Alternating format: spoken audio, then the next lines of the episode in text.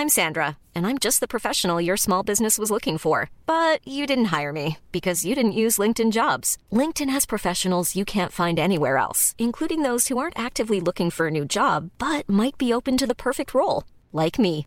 In a given month, over 70% of LinkedIn users don't visit other leading job sites. So if you're not looking on LinkedIn, you'll miss out on great candidates like Sandra. Start hiring professionals like a professional. Post your free job on linkedin.com/people today.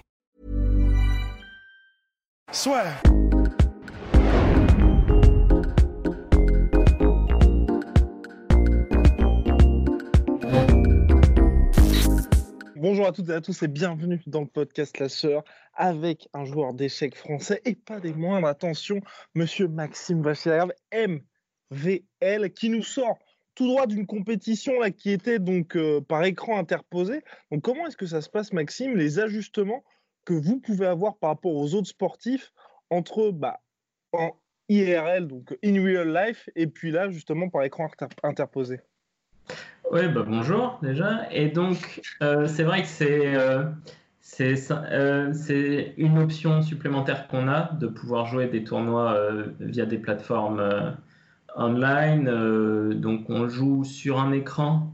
Et c'est vrai qu'il y a déjà des différences par rapport à- entre jouer sur un écran avec un, échiquier- un diagramme en deux dimensions par rapport à jouer avec des pièces physiques. Donc, il y a moins de sens de responsabilité, par exemple, quand on va cliquer sur la souris pour euh, bouger une pièce, que quand on va euh, toucher la pièce en réel.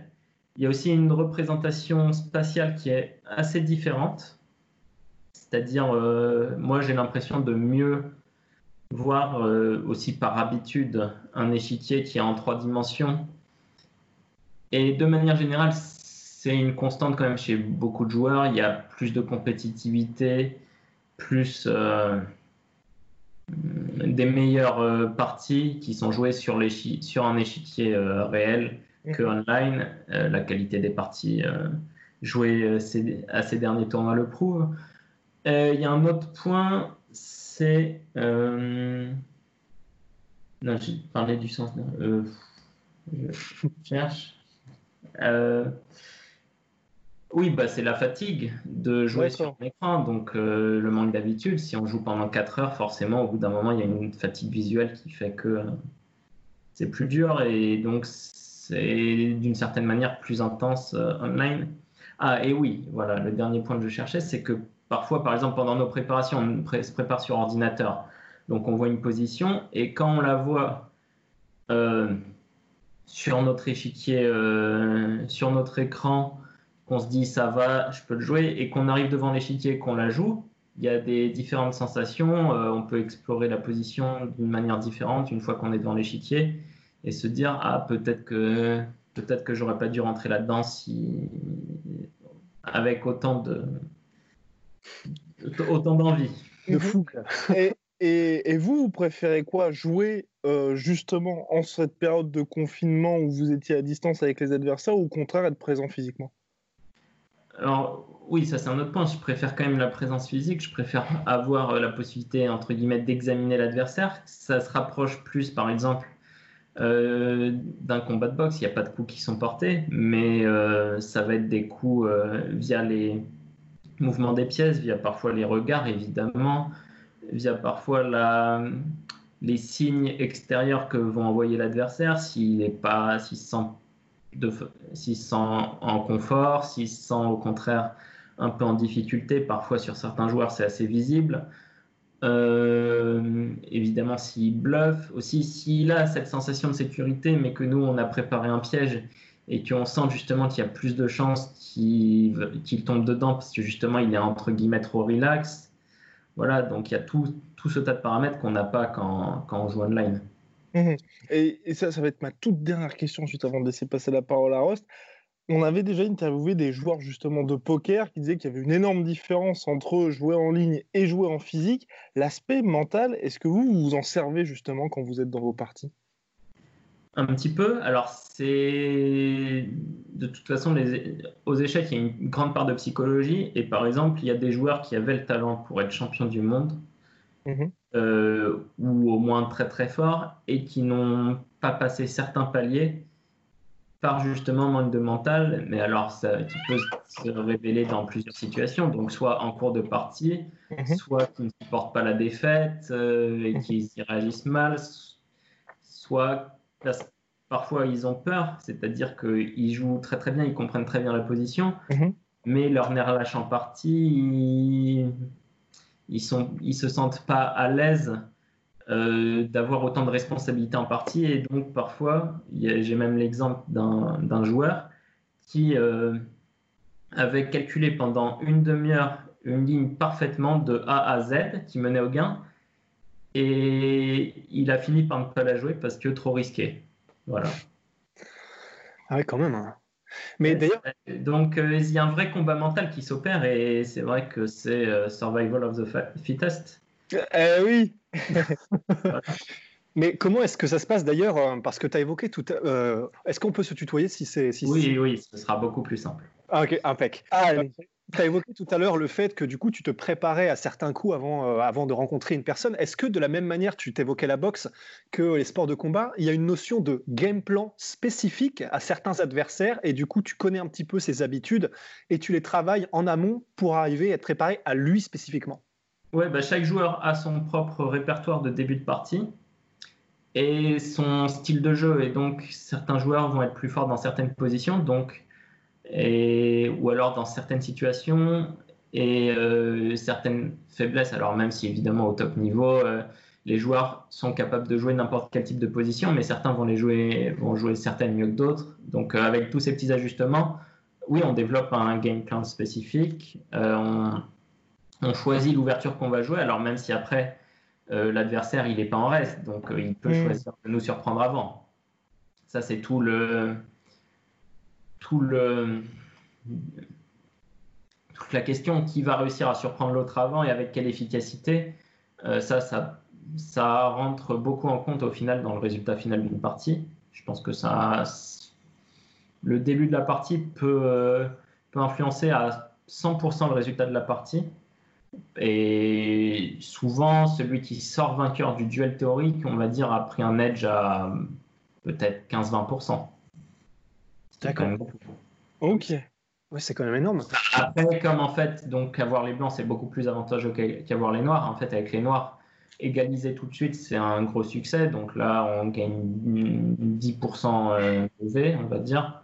Donc on passe de 45 à, à 52, 53, et puis voilà. Mhm on est tranquille. Et si avec les blancs, au contraire, on réussit à, bien surprendre l'adversaire et à obtenir une position pas forcément avantageuse, mais où l'autre est sorti de sa zone de confort, il a perdu du temps aussi, puisqu'il y a l'aspect pendule qui va jouer un rôle. Donc euh, on passe de 55 à 65, 70% de V, et puis voilà. Donc c'est comme ça joue euh, beaucoup pour le résultat d'une partie. Après, si je suis pas en forme, je peux avoir la meilleure position du monde peut-être pas, mais euh, si derrière je fais trop d'imprécision, euh, je vais gâcher et puis voilà. Mais d'ailleurs, ça, c'est une question et c'est personnellement, c'est vrai que ça me fascine aussi ce côté. Il y a quand même besoin d'une concentration qui est extrême sur une longue période. Est-ce que ça, tu le travailles J'imagine que oui. Et comment? Ouais, alors ça, alors le travailler, évidemment, il y a une part de travail, mais c'est vrai que capable de ne pas relâcher son intention pendant une partie qui peut durer 4 à 6 heures, c'est compliqué. Voilà, et c'est vrai qu'il y a, par exemple, les échecs, on va dire, je, les compare assez facilement toujours à deux sports euh, individuels, c'est le tennis et la boxe. Mhm. Voilà, mais alors au tennis, par contre, on peut relâcher son attention pendant un point, faire une grosse cagade, envoyer un coup droit mhm. euh, dans les bâches. C'est pas grave, tu perds un point. Alors bon, euh, si c'est une balle de 7, tu perds un 7. Tu peux, tu peux revenir. Aux échecs, si tu fais un coup vraiment catastrophique, à 99%, tu reviens pas.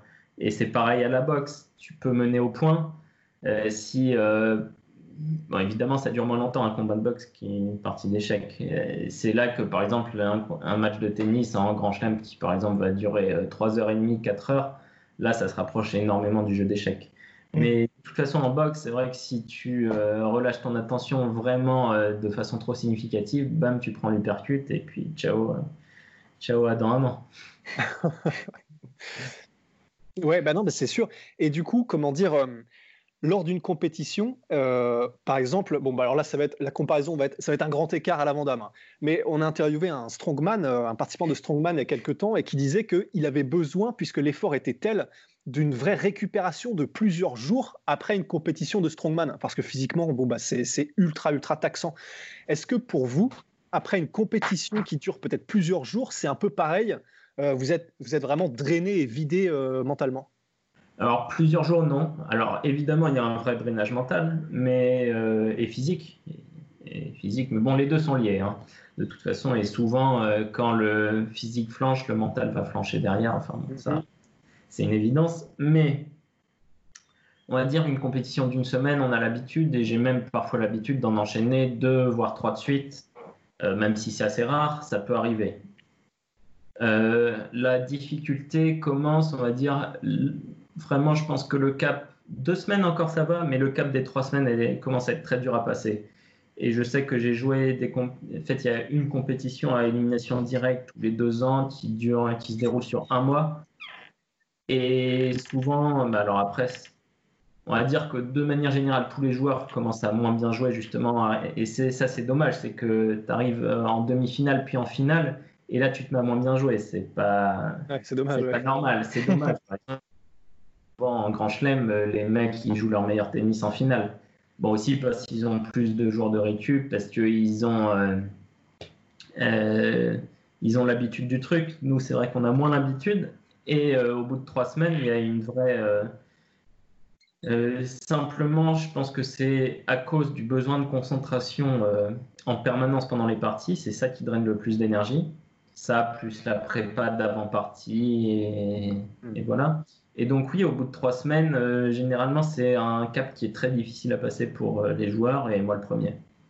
Et du, coup, vous, vous, c'est un régime particulier. C'est euh, là, c'est vraiment, c'est, dans le, dans le, dans le spécifique, mais vous, vous mangez particulièrement. Vous avez une, une, hygiène de vie avant, juste avant et pendant les compétitions qui est spécifique par l'effort spécial que ça demande? Ouais, alors d'une manière générale, oui. Après, j'ai pas de vrai plan, on va dire. Parce que c'est vrai que là, il y a des différences. C'est-à-dire, déjà, on peut, je peux jouer blessé, je peux jouer malade, même si je vais moins bien jouer, je peux jouer malade. Je peux jouer blessé. Alors, il y a le cas d'un joueur qui euh, s'était cassé, euh, cassé une jambe, euh, enfin, plus ou moins, je sais plus, fracture de la hanche, un truc du genre. Donc, il en a eu pour six mois en béquille quand même. Mhm. Et il avait, pendant cette période, il avait enchaîné 100 parties de suite sans défaite. Il bah, faut qu'il se casse la jambe plus souvent. voilà. il avait été contraint de déclarer forfait au tournoi où il prenait part euh, au moment où il s'est cassé la jambe, mais ensuite, bon, bah, il s'est fait opérer et puis, euh, et puis euh, ça n'avait pas impacté en fait son, son niveau de jeu. D'accord. donc après, après, oui, évidemment, un bon sommeil, une bonne alimentation, un bon entraînement physique, évidemment, ce sont des détails qui font la différence et, et qui sont pris en compte par l'ensemble des, des joueurs du top niveau. Et par rapport à ça, toi, est-ce qu'il y a des gens qui t'accompagnent? Je ne sais pas, est-ce que tu as un staff qui te prépare mentalement, même physiquement, pourquoi pas, pour faire en sorte que tu sois à chaque fois en forme optimale? Alors, j'ai pris un coach physique très récemment. Voilà, donc là, ça fait 2-3 mois et je ressens, euh, oui, des différences.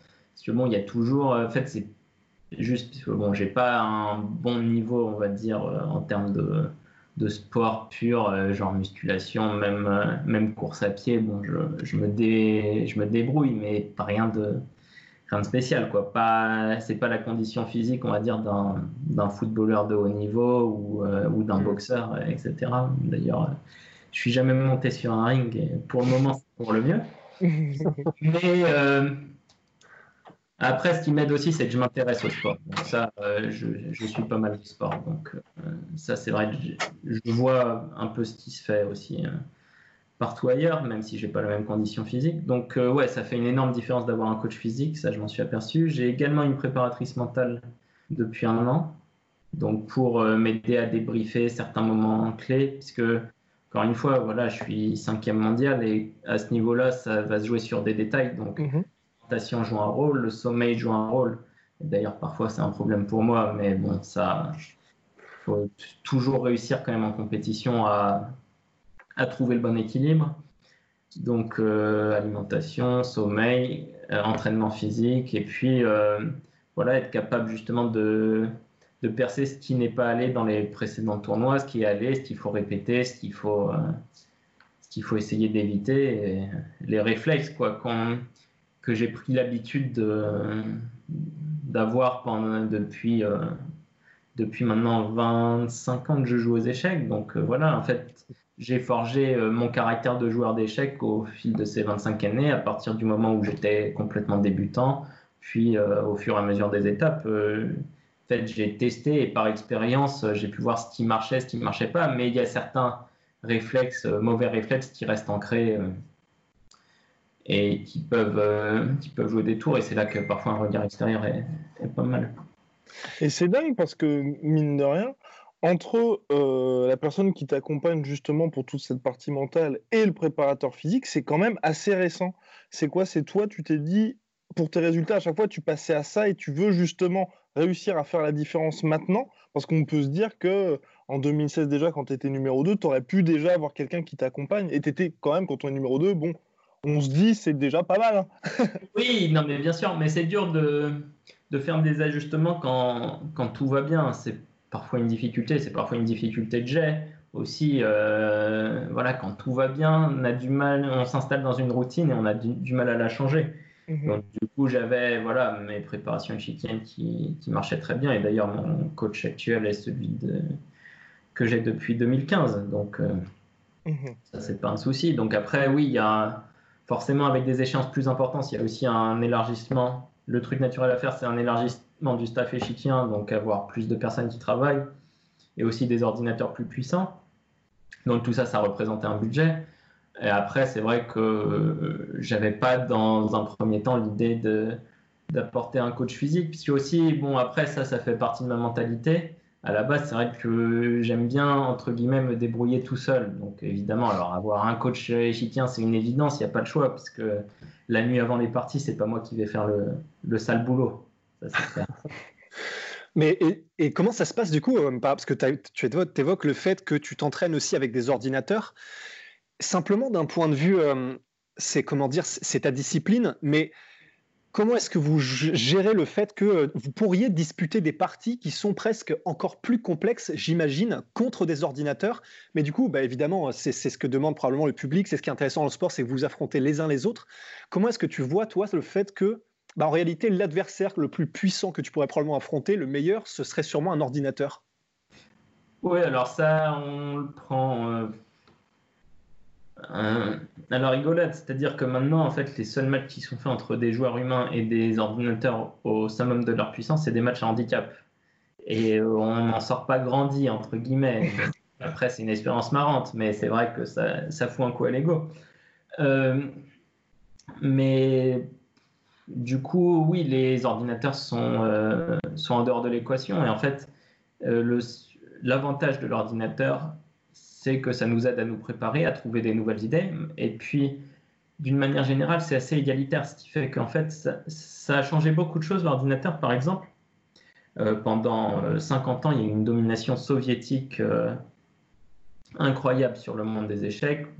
il y a eu un champion du monde américain en 50 ans, tout le reste c'était URSS jusqu'au début des années 2000. Donc c'était Russie, mais voilà. Et donc le truc, c'est que comme à l'époque, il n'y avait pas d'ordinateur, qu'est-ce qu'on utilisait pour s'entraîner? Les livres, toute la littérature était en cyrillique, en russe, les meilleurs joueurs de l'époque qui donnaient euh, leurs opinions, et les meilleurs entraîneurs, forcément, ils étaient russes. Il y avait le champion du monde euh, des années 1950, donc euh, qui a fondé son école. Euh, il, a eu sous son aile, on va dire, euh, au moins, je dirais, trois champions du monde, sans doute plus. Enfin, futur. Donc voilà, peut-être la totalité des champions du monde soviétiques qui, qui ont suivi, on va dire, son règne. Donc oui, hmm. c'est clair que ça, ça joue un rôle. Et maintenant, l'entraîneur, c'est l'ordinateur. Évidemment, il y a les moyens Internet qui font que, euh, voilà, si euh, je veux me payer un coach russe, je peux me payer un coach russe. Et d'ailleurs, ce qui s'est passé, c'est que, par exemple, si la France a obtenu des joueurs aussi forts à un moment, alors qu'on était quand même, euh, on va dire très en dessous de la hiérarchie mondiale dans les années 80, c'est que début des années 90, il y a le mur de Berlin qui saute, il y a tous les, il y a pas mal d'entraîneurs soviétiques qui arrivent en France ou dans d'autres pays aux alentours, et ils ont formé, euh, en fait, tous les, les trois meilleurs joueurs euh, français et même les quatre meilleurs joueurs français, euh, on va dire de l'histoire récente, ont été façonnés par par l'école russe. Et d'ailleurs, ce comment dire ou indirectement, c'est-à-dire il y a eu Joël Lautier d'abord, qui lui c'était à l'école russe, je crois que c'était Polugaevski, qui était bon, top, top 3 ou 5 mondial. Ensuite, Étienne Bacro, c'était notamment, entre autres, Yosif Dorfman, qui a été quand même entraîneur de Kasparov pendant, pendant un moment. Et puis moi, c'est pareil. Donc, et puis là, comme j'ai Étienne aussi comme coach, voilà, il y a une rigueur aussi qui m'a apporté, bon, que j'avais déjà obtenu avant avec d'autres coachs. Hein, mais euh, voilà, donc tout est façonné euh, par, euh, par cet événement. Et d'ailleurs, comment est-ce que ça se passe le, la différence entre les échecs, la manière dont ils sont, dont les jeunes sont formés, que ce soit en France par rapport, par exemple, en Russie, il me semble que c'est dans, dans des programmes en fait. Il y a vraiment des programmes où les jeunes sont groomés depuis le début, et donc forcément, ça aide beaucoup plus, j'imagine, à produire des générations de joueurs d'échecs ultra talentueux parce que suivis depuis le début de ce que je sais, c'est pas le cas en France. Et pourtant, on a des gars du coup comme toi et des gens qui se hissent au top niveau mondial sans ça. Comment est-ce que tu l'expliques?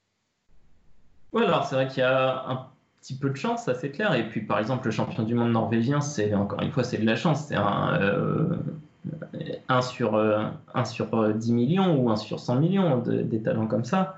Et c'est clair que voilà, ça tombe, euh, ça tombe sur la Norvège. Et la Norvège n'était pas du tout prédestinée à être un, un pays d'échecs. Mais évidemment, la façon la plus efficace de détecter des talents, c'est évidemment par des programmes d'entraînement. Alors, la Russie était extrêmement en avance euh, sur ce domaine. Il y a des pays qui rattrapent leur retard. Alors, il y a l'Inde, il y a la Chine.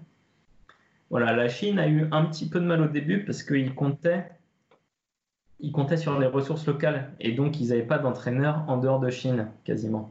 Donc notamment pas d'entraîneur soviétique et donc ils ont ils avaient beaucoup de joueurs très forts mais aucun qui s'était hissé au, très très haut niveau mondial et là maintenant ils en ont un au moins un qui peut prétendre au titre mondial dans les dans les prochaines années. Euh, donc il y a les US, il y a l'Inde et la France. On a démarré un programme donc euh, en fait c'est Étienne donc c'est mon coach qui qui s'en charge et qui a, euh, avec d'autres entraîneurs français, puisque évidemment il y a pas mal de grands maîtres français qui sont, qui sont aptes à faire ça, même si évidemment bon, ça va pas être un Kramnik, euh, un, des top top joueurs du monde. Bon, ça permet quand même de bien faire avancer les choses. Et donc oui, euh, qui ont pris sous leur aile les meilleurs talents français. Et donc on a quelques talents qui, je l'espère, à terme vont pouvoir imprimer une nouvelle génération de, très grands joueurs français et peut-être dans la ligne. Et vous êtes toute une génération, là, quand on regarde le, top mondial, à avoir entre 27 et 29 ans. Est-ce qu'il y a une usure physique après ça? Toi, quand est-ce que tu vois ton top, entre guillemets, dans la discipline, sachant que ça fait voilà 25 ans déjà que tu pratiques? C'est quoi? S'il y a une usure qui se fait mentale au bout d'un moment et en gros, les gens se disent, bon, bah, j'ai envie de passer à autre chose. Comment on explique ça? Ouais, alors là, ça dépend des personnes. Il y a plusieurs paramètres. Il y a des gens qui sont tellement passionnés qu'ils vont continuer parfois jusqu'à leurs 50 ans et puis par exemple et qui, et qui y arrivent. Je pense notamment à, à le champion indien qui, qui, vient de fêter ses 50 ans, je crois, en décembre et qui euh, se bat encore à, ses avec les joueurs du top, ce qui est quand même un très très gros, euh, vraiment remarquable. Il est dans le top mondial, je pense, depuis maintenant pas loin de 30 ans. Donc. Euh, Mm. mais ça, c'est unique. Après, alors, ce qui s'est passé, c'est qu'on a eu la génération 1990, au même titre que d'autres générations, mais en beaucoup plus marqué, c'est-à-dire que on a le champion du monde Carlsen, et puis on a eu euh, au total, au moins à un moment, je pense, 4, euh, joueurs dans le top 10, ce qui est juste euh, exceptionnel. Mais ça, c'est une rivalité en fait qu'on a eue dès le départ, c'est-à-dire dans les premiers championnats jeunes. Mhm. Et ça crée une émulation, et c'est pour ça que certaines générations sont beaucoup plus fortes que d'autres. La génération 89 n'a absolument rien donné. Alors je crois qu'il y a un, enfin, j'exagère, il y a un joueur qui doit être, euh, on va dire, proche du top 10 en ce moment, mais c'est tout. au contraire, la génération 87, à un moment, avait beaucoup de joueurs dans le top 10. maintenant, on en a sans doute plus beaucoup. Il y a la génération 83, dont faisait partie Étienne, notamment avec Grichouk et, et d'autres joueurs, Dominguez. Donc, pas mal de joueurs qui ont fait top 10. Voilà. Mais c'est vrai que 90, hein, cette de cette manière-là est unique. il faut peut-être remonter à 76 pour avoir une génération euh, comparable. Mhm. Ou 75, je ne sais plus. Je, m'y perds un peu dans, les années, mais je crois que c'est 76 la génération cramique. Et qu'est-ce qui a fait, toi, que euh, tu as eu, déjà, tout simplement, pour toi, qu'est-ce qui a fait que tu t'es intéressé autant aux échecs depuis tout petit, que, ça, que c'était tellement, euh, comment dire, j'imagine, un coup de foudre que tu es décidé d'en faire littéralement ton métier? Et qu'est-ce qui te passionne en fait finalement et qu'est-ce qui t'a passionné depuis le début dans les échecs? Ouais, alors ça c'est dur à dire parce que tes motivations quand tu as 6 ans sont pas les mêmes que, que quand tu as 25 Justement, c'est ça qui est fou, ouais. Ouais, donc bon, bah, je me suis pris de passion pour le jeu et c'est vrai que de manière générale, on va dire ce qui n'a pas changé, c'est euh, mon appréciation de la beauté de certaines positions, certains, certains coups, certaines idées qui fait qu'on est toujours à la recherche de quelque chose, on est toujours, je suis toujours à la recherche de m'améliorer, je suis toujours à la recherche justement de ces, de ces belles idées. si je fais une belle partie, enfin ce que je vais considérer être une belle partie, je suis content. Si je vois une belle partie, je vais être content. Euh, évidemment, si toutes mes parties vont se résumer à euh, de la prépa avec, l'ordinateur, réciter des coups et sans rien montrer de nouveau sur l'échiquier, si c'est ça qui se passe, au bout d'un moment, j'allais être lassé. Euh, donc voilà, mais il y a toujours quelque chose à découvrir. Après, il y a aussi un esprit de compétition à avoir, mais ça, c'est dans tous les sports. Et voilà, j'ai décidé de en faire mon métier déjà quand j'étais à peu près sûr d'avoir, on va dire, la sécurité financière. Je voulais pas avoir à, à batailler, batailler euh, sans certitude, ou alors j'aurais été prêt à faire le test, on va dire, pendant un ou deux ans. Mais, euh, mais si je perçais pas, là, ça aurait été compliqué. J'en aurais, j'aurais conservé ça comme euh, hobby, mais pas, j'en aurais pas fait ma, ma profession. Et maintenant, c'est vrai qu'il y a le challenge aussi de se mesurer au tout meilleur joueur du monde et puis euh, la volonté de, devenir le meilleur également. Euh, voilà, et sinon, juste pour rapidement revenir sur le précédent point, là, sur l'âge des joueurs, l'âge où on atteint leur top, je pense qu'en général, on atteint entre, on va dire, entre 25 et 35. Et généralement, enfin, un des critères qui fait qu'un joueur va vraiment baisser le pied, c'est au moment où il s'aperçoit que, par exemple, je veux être champion du monde, bah, je peux plus l'être. Euh, tu le sens que tu peux plus l'être et du coup, tu perds en motivation. Tu plus cette, euh, plus la même envie de travailler, de travailler dur, puisque voilà, c'est un, un, budget, c'est un travail euh, dur au quotidien. Ryan Reynolds here from Mint Mobile. With the price of just about everything going up during inflation, we thought we'd bring our prices down. So to help us, we brought in a reverse auctioneer, which is apparently a thing. Mint Mobile unlimited premium wireless. Ready to get 30, 30, bit to get 30, bit to get 20, 20, 20, bit to get 20, 20, bit to get 15, 15, 15, 15 just 15 bucks a month. So, Give it a try at mintmobile.com/switch. slash $45 up front for 3 months plus taxes and fees. Promo rate for new customers for limited time. Unlimited more than 40 gigabytes per month slows. Full terms at mintmobile.com. c'est évidemment des compétitions euh, tous les mois euh, ou tous les deux mois. Et bon, voilà, pour certains joueurs, ça va être euh, soudainement, il y a peut-être d'autres priorités qui vont passer. Donc, fonder une famille, peut-être voilà, continuer à jouer, mais en mode plus cool et moins intense, puisqu'il y a une usure physique évidemment des 5-10 années au top mondial. C'est très très dur. Hein très très dur physiquement de, tenir le rythme et voilà et souvent le déclin est beaucoup plus abrupt qu'il ne pourrait l'être et il y a quelques joueurs qui se sont retrouvés de on va dire top 5 mondial à euh, fini plus plus aucune chance de enfin on va dire évidemment sur leur talent pur il reste euh, il reste au-delà des 2700 donc euh, on va dire top 30 mmh. mais voilà plus plus aucune influence on va dire sur le cycle mondial ce qui est voilà la fin pour eux de leurs euh, espérances échiquiennes. Et qu'est-ce qui, comment, à quoi est-ce qu'on voit quand on est joueur d'échecs professionnel À quoi est-ce qu'on voit que, d'accord, je serai jamais le meilleur du monde, je ne pourrai jamais battre cette personne À quoi est-ce que vous le réalisez ça? Bah, Pour le moment, je ne l'ai pas encore réalisé, heureusement. mais...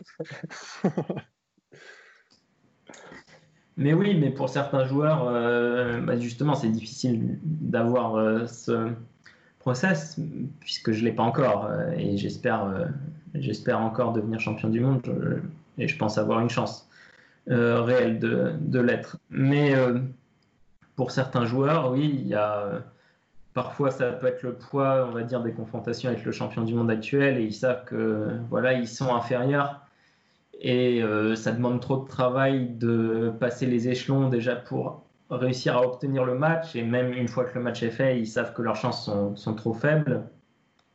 Voilà, il y a l'usure physique. C'est vrai que, encore une fois, être dans le top mondial depuis 10 ans, alors moi, ça fait que ça fait que 6 ans, mais être dans le top mondial depuis 10 ans, devoir affronter les mêmes adversaires qui sont toujours au taquet et ne pas réussir justement, enfin réussir à se maintenir, mais sans être, euh, on va dire, une menace, c'est un peu embêtant. D'un côté, tu vois que tu progresses plus et tu vois d'autres joueurs arriver à fond la caisse et être ceux qui posent euh, les véritables problèmes, euh, le véritable challenge. Et au bout d'un moment, tu arrêtes, les frais. Tu sais, voilà. Et en fait, c'est au moment où ça devient un métier alimentaire qu'il faut se poser des questions. Mhm. Mm. Voilà, parce que évidemment, tu gagneras, tu continueras à gagner confortablement ta vie, mais, euh, mais pas plus. Alors après, par exemple, pour revenir à l'exemple d'Anand, alors il était euh, challenger au titre mondial en 2014, mais je pense qu'il a abandonné tout espoir de. Enfin, il a été champion du monde entre 2008 et 2013, hein, bien sûr. Il a perdu son titre en 2013, il a été challenger en 2014. Depuis, il semble assez clair qu'il ne sera plus candidat au titre mondial, mais il arrive à se motiver encore. Euh, et ça, c'est une, des forces de certains joueurs, d'arriver à trouver de nouveaux challenges, euh, même quand, même quand clairement, alors bon, évidemment, il joue à l'économie, hein, c'est-à-dire clairement, il est moins investi dans ses parties qu'il ne pouvait l'être il y a 15 ans oui, même il y a 10 ans, mais il continue quand même malgré tout à se battre à armes quasi égales avec le top 10 mondial. Il doit être 15e mondial euh, et il était dans le top 10 récemment encore. Mhm. Et justement, est-ce qu'il y a dans le, dans le métier, tu dis que comment dire, tu as, commencé à vraiment t'y mettre quand tu as réalisé que tu pourrais gagner ta vie et en faire ton métier. Est-ce qu'il y a beaucoup d'argent dans le, dans le monde des échecs à ce niveau-là? Alors, il y a suffisamment d'argent, mais on va dire que pour vivre très confortablement du jeu, il faut être dans le top 10 mondial.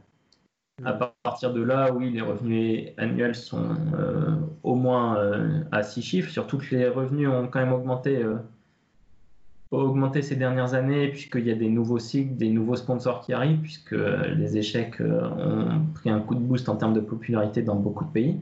Mm-hmm. Et, voilà, donc, euh, donc clairement, oui, top 10 mondial, tu vis très confortablement. Et quand tu là, évolues dans un sport où il y a un véritable phénomène, donc comme tu disais, le champion du monde Magnus Carlsen, pour toi, qu'est-ce qui fait qu'il réussit à être continuellement, on va dire, au top, sachant qu'il a toutes ces distractions, on va dire, il avait des campagnes avec G-Star, on en parle aussi de temps en temps dans la presse People, il y a un peu, enfin, on a vraiment l'impression que dans le monde des échecs, c'est un phénomène, mais pas dans le sens euh, purement du point de vue des résultats, mais aussi dans ce qu'il fait par sa personnalité. Bien sûr. Bah, alors déjà, il y a, d'une manière générale, il a une compétitivité extrême. C'est un de ses énormes points forts. On va dire même en comparaison des autres joueurs du top mondial, il déteste la défaite, il va tout faire pour l'éviter. Donc voilà, son challenge, c'est clairement de rester champion du monde. Et je pense que je pense surtout maintenant, alors c'était peut-être moins le cas il y a deux ans, mais je pense maintenant que si un jour il est détrôné, euh, il va plus ou moins raccrocher. Il va pas. Enfin, c'est ma conviction. Après, je me trompe peut-être. Et ce qu'il en avait même parlé plus ou moins. Euh, enfin, c'est sa sœur, je crois, qui avait dit qu'il avait envisagé cette possibilité. Et je pense que plus les années vont passer, plus, plus ce type de prédiction risque de se révéler vraie. Parce que, après tout, il est numéro un mondial depuis 10 ans, il est champion du monde depuis 7 ans. Voilà. Donc, euh, c'est vrai qu'après, voilà, ce qu'il maintient, c'est peut-être ce challenge de rester, mm. de rester l'homme à battre. L'homme à abattre. Et il sait que, voilà, il veut se confronter aux nouvelles générations, c'est ça son challenge. Donc, après, comment il y arrive? Alors, il a une condition physique impeccable. Euh, il joue très très bien, il comprend très bien le jeu, il fait de manière générale moins d'erreurs que les autres joueurs et donc souvent il a réussi à, avoir des périodes de dominance qui, qui ont été rarement vues en compétition, surtout à une époque où quand même le niveau de jeu est de plus en plus élevé de par l'apport des ordinateurs. C'est vrai qu'en termes à dire, c'est voilà, encore une fois, on peut pas comparer le jeu d'aujourd'hui à celui d'il y a 15 ans. Parce que, évidemment, bon, c'est comme euh, raquette en beau, tennis, etc. Euh, matériel, euh, les chaussures pour les, pour les sprinteurs du 100 mètres, etc. Ou, ou les vélos pour le cyclisme, enfin, bon, bref.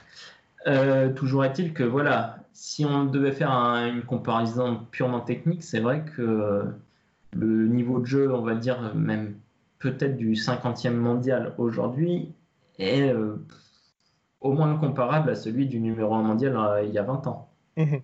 Voilà.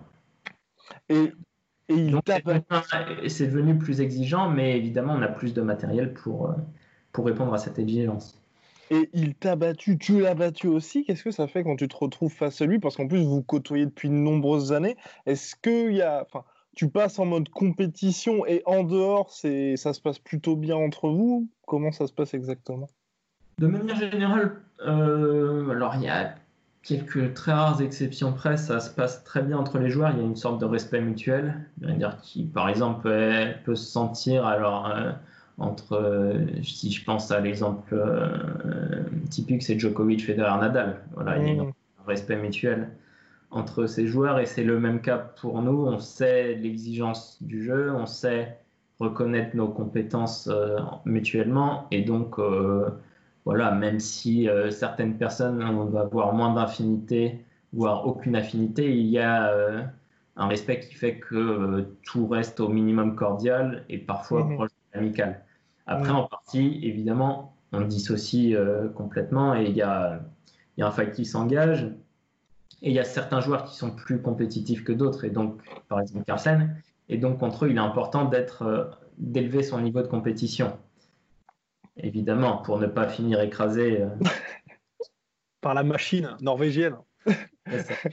Et est-ce qu'il y a justement, euh, pour faire écho un peu à tout ça, des joueurs, même au plus haut niveau, qui vraiment font consciemment des, mind games, c'est-à-dire, euh, pour pas non plus du trash talk, mais qui, comment dire, qui essaient de te bousculer un petit peu, et un petit peu comme un Mohamed Ali en boxe, de prendre l'avantage par des méthodes qui sont pas les échecs purs et durs, mais pour te déstabiliser alors chacun va avoir ses propres méthodes. Alors il y a des joueurs qui peuvent pas s'empêcher, qui ont des tics nerveux pendant les parties. Ça peut être des bruits, ça peut être des mimiques. Euh, moi, j'essaye de rester le plus sympathique possible, ne pas laisser transparaître trop d'émotions. Euh, notamment, en fait, euh, la difficulté, c'est quand les positions sont assez compliquées à juger. Parce que si on est vraiment perdant-perdant, ça sert à rien de le cacher. ton adversaire, il le sait. Euh, si tu es gagnant-gagnant, bon, pareil, ça sert à rien de le cacher. Bon, là, tu vas pas, tu vas pas lever les bras au ciel à moins d'avoir gagné le titre mondial, mais euh, euh, de par un pur respect, encore une fois, envers son, son adversaire, voilà. Donc, au même titre que voilà. Évidemment, par exemple, Federer, il tombe sur le gazon de Wimbledon uniquement quand il gagne le tournoi. Voilà. Euh, donc, euh, donc voilà, mais c'est vrai que dans les situations pas claires, on ne sait pas trop comment juger la position, on ne sait pas comment l'adversaire se sent, ou on essaye de le ressentir. C'est là que c'est important de savoir ressentir si l'adversaire se sent euh, en confort, à l'aise, ou au contraire s'il se sent en difficulté. Et nous, de même, moi, de même, je peux être en difficulté, mais essayer de pas trop le montrer si je suis confiant, je vais essayer de pas trop le montrer, un petit peu, mais pas trop, pas, pas, pas aborder, pas, pas euh, montrer une confiance trop, trop éclatante. Voilà. Donc euh, après, euh, il y a aussi tout un, aspect pendule, puisque les échecs sont un jeu, encore une fois, où il y a un temps limité, même s'il y a beaucoup de temps, on va dire, en partie longue. Après, il y a les parties plus rapides, où là, il y a tout un autre process qui se met en route. Mais on va dire, même sur des parties longues, c'est possible de jouer plus vite pour mettre la pression sur l'adversaire. Certains joueurs aiment prendre tout leur temps et puis se retrouver, on va dire, dans les derniers coups euh, avant un contrôle de temps à, jouer des coups très rapidement parce qu'ils ne se sont pas laissé le temps. Donc euh, voilà, il y a un équilibre à avoir. Voilà, il y a les joueurs qui aiment se lever, ça c'est mon cas, j'aime bien euh, une fois mes coups joués, pouvoir voir les autres parties, pouvoir me reposer en salle de repos. Et voilà, bon, maintenant tous les joueurs au top mondial sont rompus, c'est-à-dire si un joueur se lève à chaque coup, etc., ils vont pas prendre ça pour une marque de mépris du tout, ils vont pas le prendre personnellement, ils vont pas se déconcentrer à cause de ça.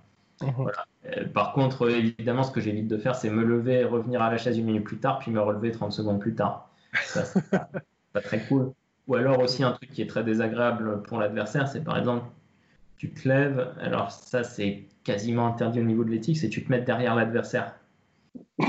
Ou alors, tu, ouais, mais ça à plus petit niveau. Euh, au top niveau, jamais ça arrive, sinon tu te prends le coup de coude. Quoi. Enfin, pas le coup de coude, mais tu te fait gentiment dire euh, par l'arbitre indirectement. Hein, euh, hmm. Voilà. Mais sinon, ce que tu peux faire, mais que tu fais pas en général, c'est tu campes juste derrière ta chaise, tu es debout avec les mains sur la chaise, tu vois, tu mets la pression sur l'adversaire. Ça, tu peux le faire une fois pendant la partie, mais tu vas pas le faire répétitivement. Ouais faire le papa, quoi, un peu. Hein. voilà. Ok. Et tout à l'heure, tu as dit qu'il y, avait un, il y a eu un vrai boost ces dernières années sur les échecs euh, en termes de, de, tout, de sponsors, d'exposition. C'est dû à quoi ça? Alors déjà, il y a, il y a un effet de mode, c'est clair, qui, qui, a joué. Euh, il y a euh, évidemment l'exposition qui a pu avoir Magnus Carlsen. Alors évidemment, ça n'a rien à voir avec l'exposition qu'ont eu les échecs, par exemple, pendant la, la guerre froide, pendant le match Fischer-Spassky, où là, c'était un, un, événement mondial. Et il y a certains pays qui, euh, qui s'y sont mis très sérieusement aussi avec, euh, en quelque sorte, le même projet qu'il y avait euh, pendant la guerre froide, c'est-à-dire la domination. fait, la le sport peut servir à la politique et les échecs, c'est vrai que voilà, à cette cet aspect à la fois sportif, cet aspect intelligence, même si bon parfois c'est un peu sur, euh, surjoué, c'est-à-dire qu'en fait l'intelligence qu'on a aux échecs n'est pas la même qu'on puisse avoir dans la vie ou dans d'autres domaines, euh, et, réciproquement. quelqu'un de très intelligent est complètement nul aux échecs. Hein, Des exemples, je les dirais pas. Mais euh, et donc oui, donc ce vecteur politique euh, est utilisé aussi. Et donc, euh, bon, bah, par exemple, la Russie n'a jamais abandonné, mais. Alors, les États-Unis, on ne sait pas, parce que c'est l'œuvre aussi d'un mécène qui adore les échecs, euh, qui est milliardaire, et donc forcément, il a apporté, on va dire, au moins 50 millions de, de dollars en 15 ans, donc maintenant peut-être 100 millions de dollars ah oui. au bout de 10 ans euh, dans les échecs américains. Donc forcément, au bout d'un moment, ça, ça, se ressent. Et donc là, ils ont, ils ont des candidats aux titres mondiaux, ils ont d'autres joueurs qui euh, au top top niveau et, et d'autres et la relève qui arrive. Donc il y a l'Inde, il y a la Chine. Voilà, la Chine, euh, c'est voilà. Donc la Chine, ils ont visé le tennis de table pendant des années et puis ils continuent. Euh, ils commencent à viser d'autres sports et puis les échecs, ils ont commencé à le viser il y a maintenant 20 euh, ans. Et c'est clair qu'il y a un support gouvernemental qui fait que. Voilà, et donc les échecs, au final, ont fini par gagner en popularité euh, auprès des différents pays. Voilà, on va dire, c'est vrai que le top niveau est devenu plus jeune, plus, donc plus facilement, plus facile de faire un peu de hype autour. Et puis, puis ça joue. Bon, on n'est pas au niveau euh, médiatique du foot ou du tennis et on ne le sera jamais. Enfin, probablement. Mais, euh, mais on a gagné, entre guillemets, des parts de marché. Oui, c'est vrai, parce que mine de rien, euh, enfin sur Internet et YouTube particulièrement, c'est vrai que c'est assez frappant de voir des espèces de mini-clips avec des titres hyper putaclic sur des parties d'échecs ou des extraits avec euh, ou d'autres joueurs. C'est vrai que c'est super étonnant. Ouais, mais alors ça, c'est vrai que, encore une fois, alors là, il y a les échecs sont parfaitement adaptés à la plateforme Internet, que ce soit pour les retransmissions de tournois live avec des commentaires. Et là, il y a plein de plateformes qui offrent du super contenu euh, accessible à tout le monde. Et ça, ça aide évidemment euh, à, la reconnaissance du jeu. Et oui, il y a euh, maintenant, on va dire, le métier de streamer qui apparaît. Donc, il y a Kevin Bordy en France, Blitzstream qui s'est créé sa communauté au, fur, au, fil des années et qui, euh, voilà, qui aussi apporte un gain de popularité aux échecs non négligeable, c'est-à-dire dans le sens où ça m'arrive maintenant assez régulièrement d'être connu dans la rue, enfin, on va dire, euh, je ne sais pas, une fois toutes les deux semaines ou quelque chose. Et euh, on va dire dans 90% des cas, même un peu plus, si je dis tu connais, tu connais Blitzstream, la réponse c'est oui. D'accord. Voilà. Ah, c'est intéressant ça. Et Dernière question. Allez-y, allez-y. Pour moi, c'est il y a aussi, euh, j'ai cru avoir compris que au-delà du fait que tu es ultra haut classé en, dans les échecs, disons entre guillemets normaux, je ne sais pas comment est-ce qu'on fait la distinction. Classique, cadence normale, oui. Voilà, et tu as aussi une spécialité, si je comprends bien, qui est les échecs en partie rapide. Et quelle est la différence euh, dans l'approche et dans, le, dans la manière dont ça se passe? Et quelles compétences il faut en plus qu'il n'y a pas euh, dans les échecs normaux?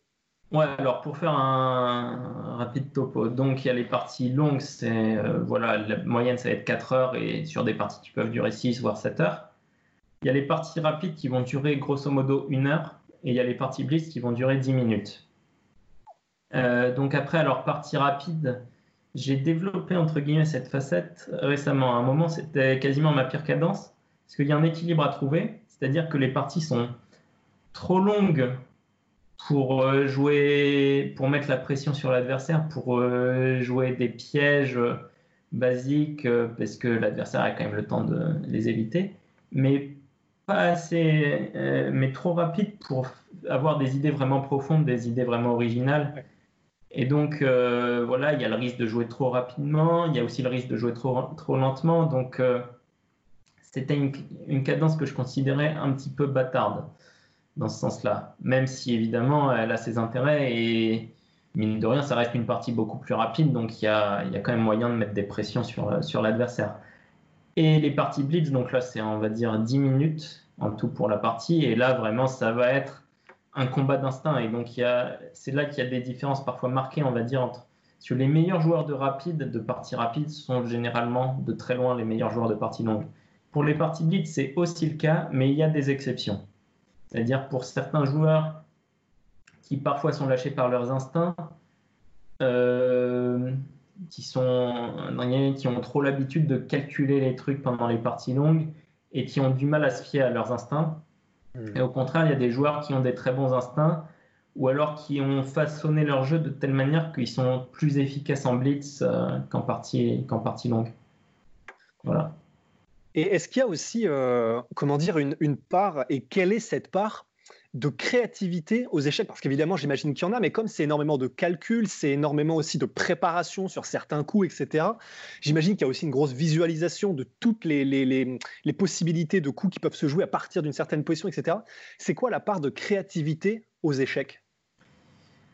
C'est réduite, évidemment, ça cause des ordinateurs, ça c'est le gros point négatif des ordinateurs. Mais encore une fois, s'il n'y avait plus rien à trouver aux échecs par soi-même, j'aurais arrêté. Mhm. Donc il y a encore une part de créativité. Il y a encore la satisfaction soit de trouver des nouvelles idées, soit d'appliquer des nouvelles idées, mais de manière euh, subtile, donc euh, de combiner des nouvelles idées. Et parfois ça fait des beaux. Euh, des beaux schémas qu'on trouve. Euh, et oui, donc euh, ça, ça joue parce que par exemple, c'est vrai que euh, bon, c'est de plus en plus rare parce que les ordinateurs sont de plus en plus puissants, mais c'est vrai qu'à une époque, trouver une nouveauté, une idée que l'ordinateur ne recommande absolument pas, mais qui se révèle très forte et qu'on peut vérifier avec l'ordinateur, ça apporte une satisfaction. Mmh. Et trouver des, des beaux coups en cours de partie qui vont être ratés par l'ordinateur, parce que on, part sur des conceptions très profondes là. Et même si on sait qu'on ne battrait pas l'ordinateur, même s'il rate cette conception, parce qu'après la, la différence en termes de puissance de calcul va être trop énorme derrière, mais on a l'impression de dépasser l'ordinateur, même si c'est sur l'espace d'un ou deux coups. Et donc ça, c'est une vraie satisfaction aussi. Et là, donc voilà, je vais passer à la la fameuse question pour la suite là, de ta et les mois qui arrivent. Tu disais tout à l'heure à que justement, toi là, tu penses toujours pouvoir accrocher le fameux titre mondial. Qu'est-ce que tu penses qui va arriver pour toi ces prochains mois et sur quel point va se faire quelque part soit le déclic ou la différence qui fait que sur les dernières compétitions, justement, tu étais deuxième, troisième, et là, tu vas pouvoir justement tamponner bah, le titre, tout simplement. Bon, alors déjà, j'ai eu un coup de bol, parce qu'il y a le tournoi des candidats à 8 mhm. joueurs qui permet de qualifier pour le titre mondial, et je m'y étais jamais qualifié, ce qui était euh, une anomalie, et donc cette mhm. année encore, j'y étais pas qualifié, mais j'ai récupéré une place en dernière minute. Et donc là, on a pu jouer la première partie du tournoi des candidats, il a été interrompu en raison de la situation sanitaire et en fait de la fermeture des frontières en, Russie, ce qui faisait que si on continue le tournoi, les joueurs ne pourraient peut-être pas rentrer à, bon port. Donc là actuellement je suis en tête du tournoi, donc euh, j'ai réussi on va dire à saisir cette opportunité. Euh, maintenant il reste une moitié de tournoi à jouer, donc euh, clairement c'est l'objectif des prochains mois. La seule difficulté c'est qu'on n'a pas de calendrier, on n'a pas d'échéance puisque le tournoi reprendra quand toutes les frontières seront ouvertes. Et comme un des joueurs est américain, notamment, euh, on peut s'attendre à ce que ça prenne pas mal de temps. Donc, euh, bon, en tout cas, je pense que c'est l'horizon, c'est pas avant septembre. Et mhm. septembre, je pense que c'est une vision optimiste des choses pour la reprise euh, de la compétition, puisque on peut pas finir la compétition en ligne. Ça, n'aurait pas de sens. Ce serait en fait, ce serait vraiment, ça a été discuté, hein, mais ce serait vraiment, euh, on va dire, l'option euh, en catastrophe. Quoi. S'il n'y a vraiment aucune autre solution, ce serait l'option, euh, l'option finale. Mais donc non, le tournoi va reprendre une fois que les frontières seront toutes ouvertes. Donc ça peut être en septembre, ça peut être l'année prochaine. Là, on ne sait pas. Mais de toute façon, oui, c'est ça. Et ce qui se passe, c'est que ce tournoi des candidats, il y a seule la première place compte, donc euh, il faut le gagner. Et si je le gagne, là, je joue le match pour le titre mondial contre, contre Magnus Carlsen. Mhm. Et euh, toute dernière question. Tu es français, est-ce que tu apprécies cette euh, relative tranquillité en étant en France, alors que c'est vrai que dans d'autres pays, comme tu disais, ils ont développé des structures et élevé finalement euh, les échecs au rang de quasiment euh, bah, de, sport pour la propagande et puis pour aussi un petit peu la communication internationale. Est-ce que toi, tu aurais aimé être dans un pays justement qui avait tout un système comme ça, ou alors en France, le fait que tu puisses rentrer tranquille, de te dire il y a une fois toutes les deux semaines quelqu'un qui te reconnaît, mais tu peux être tranquille avec ton masque en période de confinement à te balader, faire tes courses, tu vas être tranquille. Ça, est-ce que tu apprécies? Oui, je pense que j'apprécie. Alors après, par exemple, euh, bah, pour revenir au cas de Magnus, qui est le cas le plus extrême, lui, en Norvège, maintenant, il est reconnu dans la rue. On va dire, c'est euh, c'est la première ou deuxième star du pays euh, au max, quoi. donc oui, il a forcément des sollicitations plus grandes et je pense qu'il a eu des difficultés au début. Maintenant, ça doit faire bien 5-6 ans, voire 7 ans qu'il est dans, dans cette euh, situation-là. Et donc, il, a, il s'y est fait. Et maintenant, il le vit clairement bien et, et, arrive à gérer les à côté. maintenant, oui, c'est une charge supplémentaire au, au, départ, très probablement. Donc, je me on va dire, c'est vrai que cette relative tranquillité a, des avantages non négligeables pour me concentrer sur, euh, sur mes compétitions et sur, euh, sur ma, mes objectifs. Ben, formidable. juste, moi, j'ai une dernière question. Et là, je, sais que ça va être presque de la vulgarité de te parler de ça, mais j'ai quand même envie d'avoir ton opinion dessus, sur le chessboxing. Qu'est-ce ah, que tu Et alors, c'est pas du tout une vulgarité, c'est un concept très intéressant. Alors, simplement, je suis trop mauvais en boxe euh, pour, euh, pour m'y mettre, mais il y a, y a un vrai point de comparaison entre les deux sports. Alors malheureusement, j'étais jamais dispo là quand euh, en France ils ont organisé là, les, les, les combats au cabaret sauvage.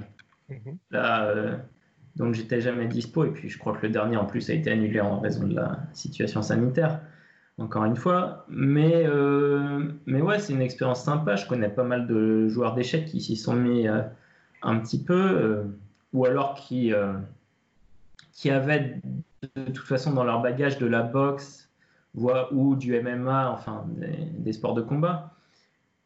Et donc oui, alors ça fait un, un show et clairement, bon, c'est pas les meilleurs joueurs d'échecs mondiaux qui vont s'affronter dans le cadre du, du chessboxing, encore que ça pourrait être une exhibition euh, plutôt drôle. mais, euh, mais non, mais en tout cas, j'ai bah, toujours, en fait, il y a toujours un, sentiment de respect. Alors forcément, euh, les joueurs qui jouent les combats de chessboxing jouent bien, bien moins bien que moi aux échecs. Mais et alors? Euh, De toute façon, si je faisais un combat contre eux, je pense que l'issue ne ferait aucun doute. Euh, je, à moins d'augmenter mes capacités en boxe, je serais très mal. Donc, euh, je ne vais pas faire le malin. Mais de toute façon, non, c'est un concept intéressant. Je pense que ça peut, ça peut aussi permettre de toute façon de faire rayonner le jeu d'échecs.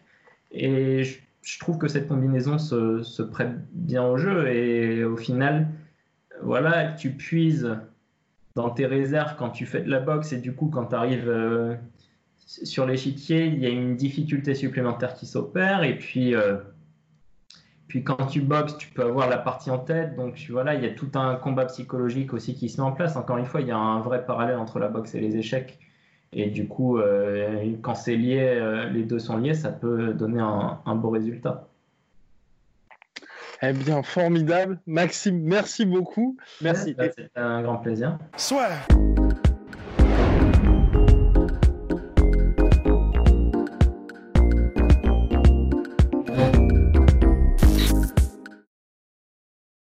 Et voilà, c'est la fin de votre épisode du podcast La Sœur. Si ça vous a plu, n'hésitez pas à nous mettre les 5 étoiles sur Apple Podcast ou sur Spotify. Vous pouvez aussi nous laisser un petit commentaire, ça nous aidera beaucoup.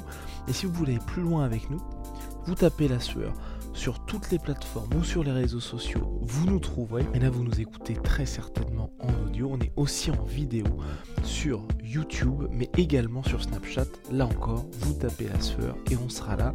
Merci de votre fidélité et à très vite pour de nouvelles aventures.